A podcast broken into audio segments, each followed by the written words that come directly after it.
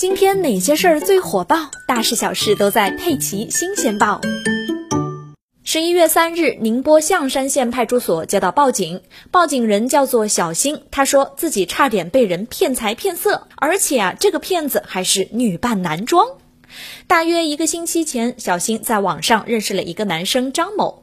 张某自称自己生意做得很大，在上海、无锡都有店铺，并表示想和小新交往。小新说要回老家一趟，张某就用车子送他。于是两人就一起来到了象山。张某独自在一家宾馆住下。第二天早上，小新发现张某的电话关机了，就去宾馆找他。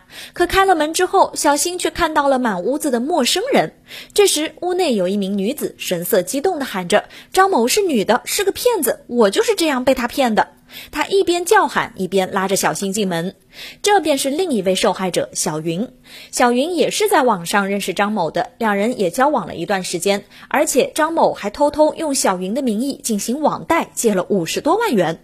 刚开始的时候，小云不知道张某是女性，直到二零一九年年底，小云看到张某的临时身份证，才知道了真相。如今也是偶然发现张某在象山，就赶紧找了过来。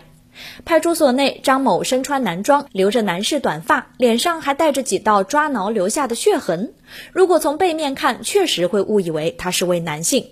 小云说，张某隐藏得很深，使用卫生巾什么的，从没让自己发现过。虽然自己也曾怀疑过张某为什么没有喉结，但他说是因为他脖子上有疤的缘故。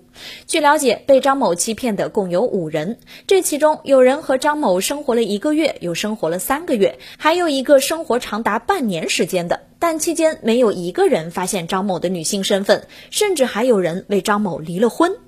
目前，张某已经被刑拘，警方正在进一步的调查中。